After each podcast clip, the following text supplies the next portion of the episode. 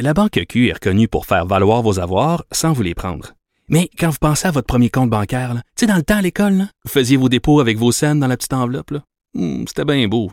Mais avec le temps, ce vieux compte-là vous a coûté des milliers de dollars en frais, puis vous ne faites pas une scène d'intérêt. Avec la Banque Q, vous obtenez des intérêts élevés et aucun frais sur vos services bancaires courants. Autrement dit, ça fait pas mal plus de scènes dans votre enveloppe, ça. Banque Q. Faites valoir vos avoirs.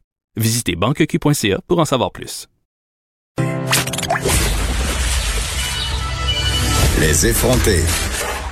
Deux heures où on relâche nos bonnes manières.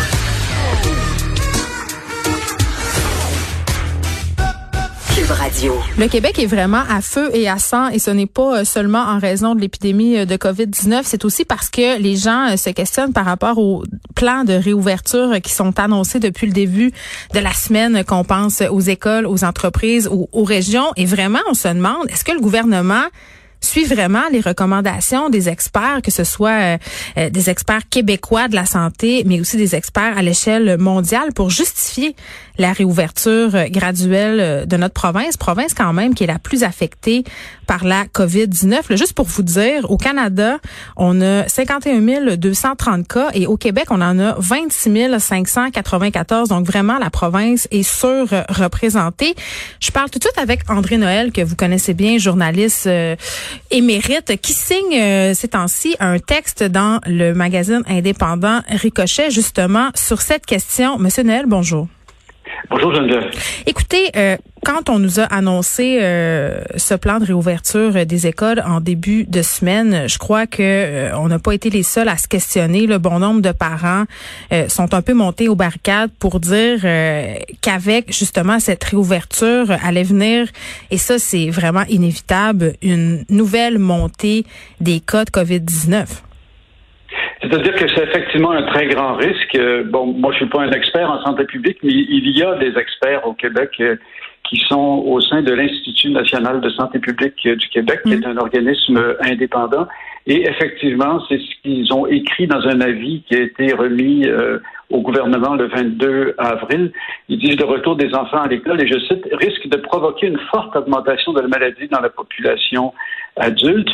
Et ils disent aussi que, ben, à ce moment-là, la décision n'avait pas été prise, mais ils disent que dans l'éventualité d'un retour en classe, ils ajoutaient qu'il est certain que l'infection des enfants va contribuer à une transmission substantielle de la COVID-19 à leurs parents et aux autres adultes qui les entourent et pourrait ainsi entraîner un grand nombre d'hospitalisations sur une courte période avec un potentiel de dépassement de la capacité du réseau de la santé.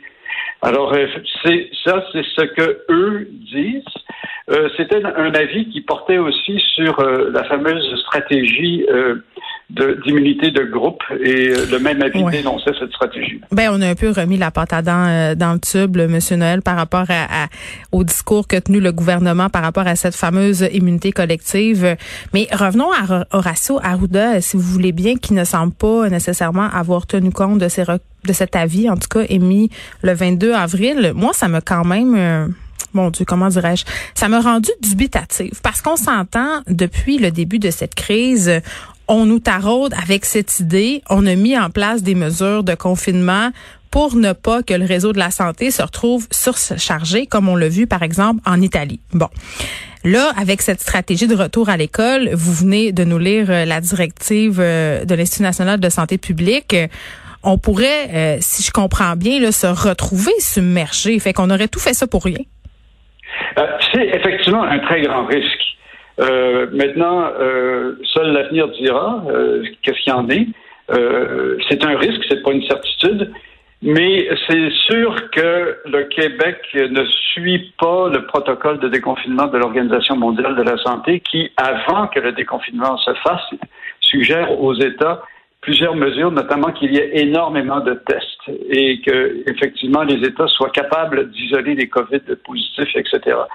Euh, maintenant, concernant le retour à l'école, l'autre chose qu'il faut souligner, non seulement, comme vous avez dit, il y a quand même un taux élevé de cas et de mortalité au Québec mm. par rapport au Canada, on en a la moitié. Il faut savoir que le Québec est la seule administration, la seule juridiction en Amérique du Nord qui va ouvrir ses écoles si vite que ça avec le Montana. Alors, j'ai affiché un article aussi du New York Times qui est paru un peu après que j'ai publié mon article dans Ricochet, montrant qu'effectivement, l'immense majorité des États américains refusent la directive ou les souhaits de Donald Trump qui demande de rouvrir les écoles. Ils veulent pas le faire. Les, écoles ne rouvriront pas au cours du printemps aux États-Unis.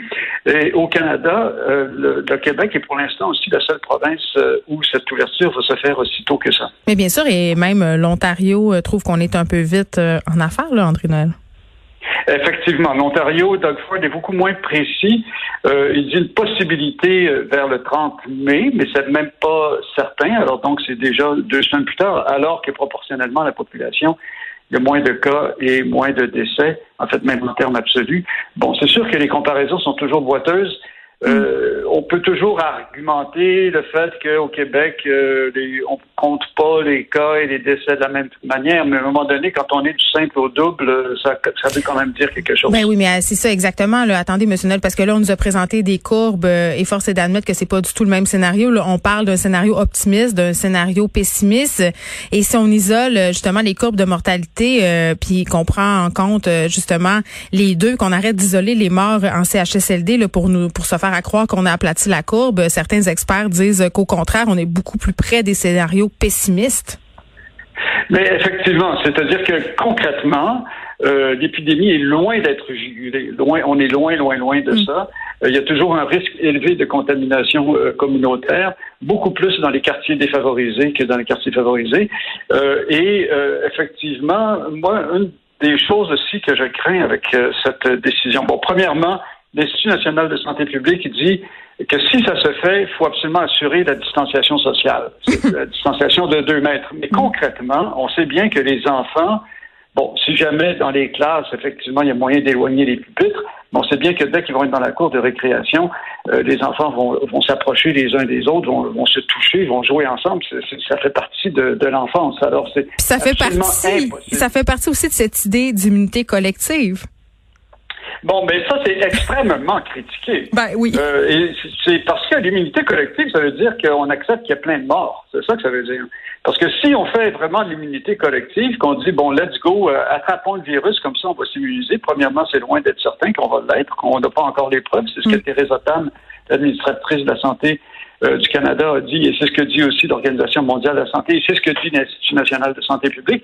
Et deuxièmement, ça veut dire que ça implique qu'il va y avoir beaucoup plus de morts. Alors, est-ce qu'on veut que ce soit euh, votre père, votre mère, votre tante, votre grand-mère euh, qui meurt. je veux dire, quand on rentre dans ce genre de choses-là, c'est on est sur le bord de, de débats éthiques quand même assez graves. Alors, c'est pas quelque chose euh, qui... Euh, c'est quand même assez étonnant. L'Institut national de santé publique a dit à M. Arruda que cette stratégie-là ne fonctionnait pas. Et euh, le lendemain, M. Arruda l'a défendu avec M. Legault, finalement, devant les, la réprimande, si on peut dire, ou les réprobations de Mme Tam, ils ont été obligés de pédaler en arrière sans s'expliquer d'ailleurs, ce qui est quand même assez curieux. Ben oui, puis en même temps, j'ai l'impression aussi qu'on est un peu en train d'imiter euh, le modèle français. On est un peu derrière eux et divergences quand même euh, très très importantes là, qui existent en France en ce moment justement par rapport au déconfinement. Exactement. Alors, il faut savoir que le euh, Conseil scientifique, qui est l'équivalent finalement de l'Institut national de santé publique ici, qui est le, Conseil des scientifiques qui entoure le gouvernement, euh, s'oppose au euh, retour en classe le 11 mai en France. Mm. Alors, eux aussi sont totalement contre ça. Alors, bon, on sait qu'en France, effectivement, il y a des débats énormément importants. Euh, il y a une perte de confiance des Français envers euh, le gouvernement parce qu'ils ont semblé naviguer à vue. Il y a plusieurs choses qui ont très mal fonctionné en France, surtout s'ils se comparent à l'Allemagne, qui est juste euh, le pays voisin. Et ici, c'est risqué pour M. Arruda de ne pas avoir écouté cet avis-là et finalement de prendre des décisions qui vont un peu dans le sens politique que souhaite mm. François Legault. Et euh, il n'a pas l'indépendance, effectivement, M. Arruda, que la même indépendance que l'Institut national de santé publique. Il est sous-ministre adjoint. Euh, finalement, il relève de la ministre de la Santé.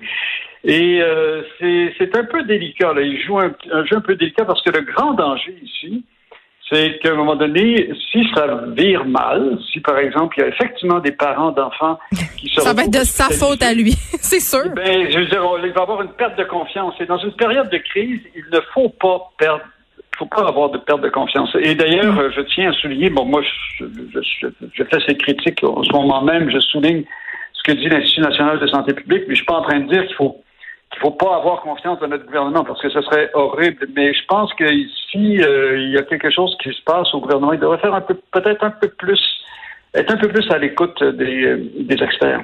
Ben justement, euh, André Nel, et on terminera là-dessus par rapport à cette perte de confiance. C'est peut-être pour ça qu'en ce moment, on fait davantage de politique plutôt que de la santé publique. Hein? Je dis ça de même. Exactement. Exactement. André Nel, journaliste qu'on peut lire dans Ricochet, merci. C'est un plaisir.